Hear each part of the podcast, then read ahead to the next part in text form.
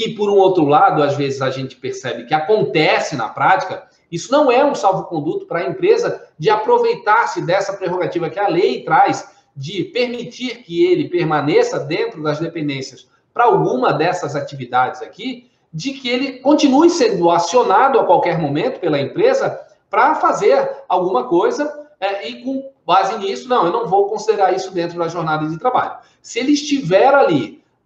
lendo um livro, que aqui é, estudo, inciso 4 do parágrafo 2 lá, é, ele está ali estudando, mas ele é frequentemente acionado pelo seu empregador, então está ali no seu intervalo, fez um almoço de meia hora e tem mais 30 minutos ali, que, que é o período de descanso dele, destinado ao seu intervalo intra-jornada,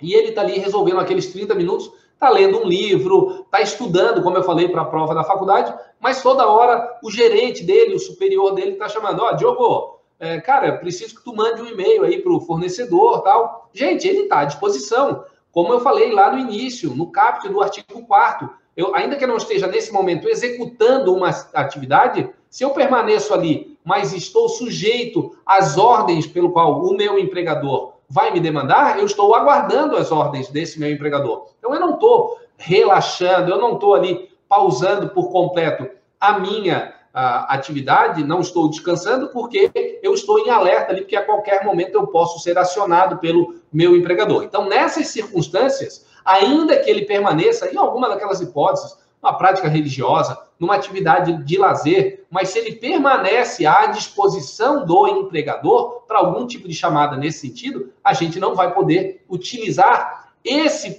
essa previsão legal lá do artigo do parágrafo 2 do artigo 4 porque nesse caso o empregado de fato está à disposição, permanece à disposição do seu empregador.